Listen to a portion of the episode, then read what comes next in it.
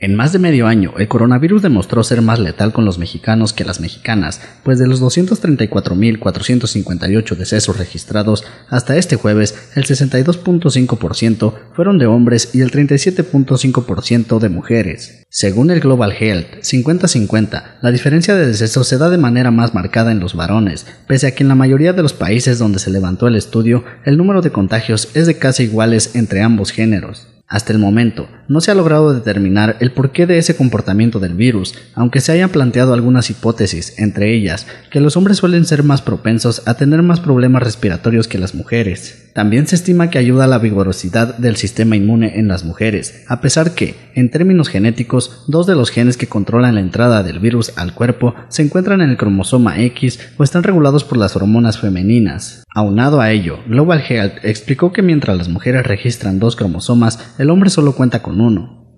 Los países con más hombres muertos por el coronavirus son Taiwán, con un 81.8%, Afganistán, con un 70.2%, Guatemala, con un 69.4%, Ecuador, con un 65.2% y México con el 62.5%.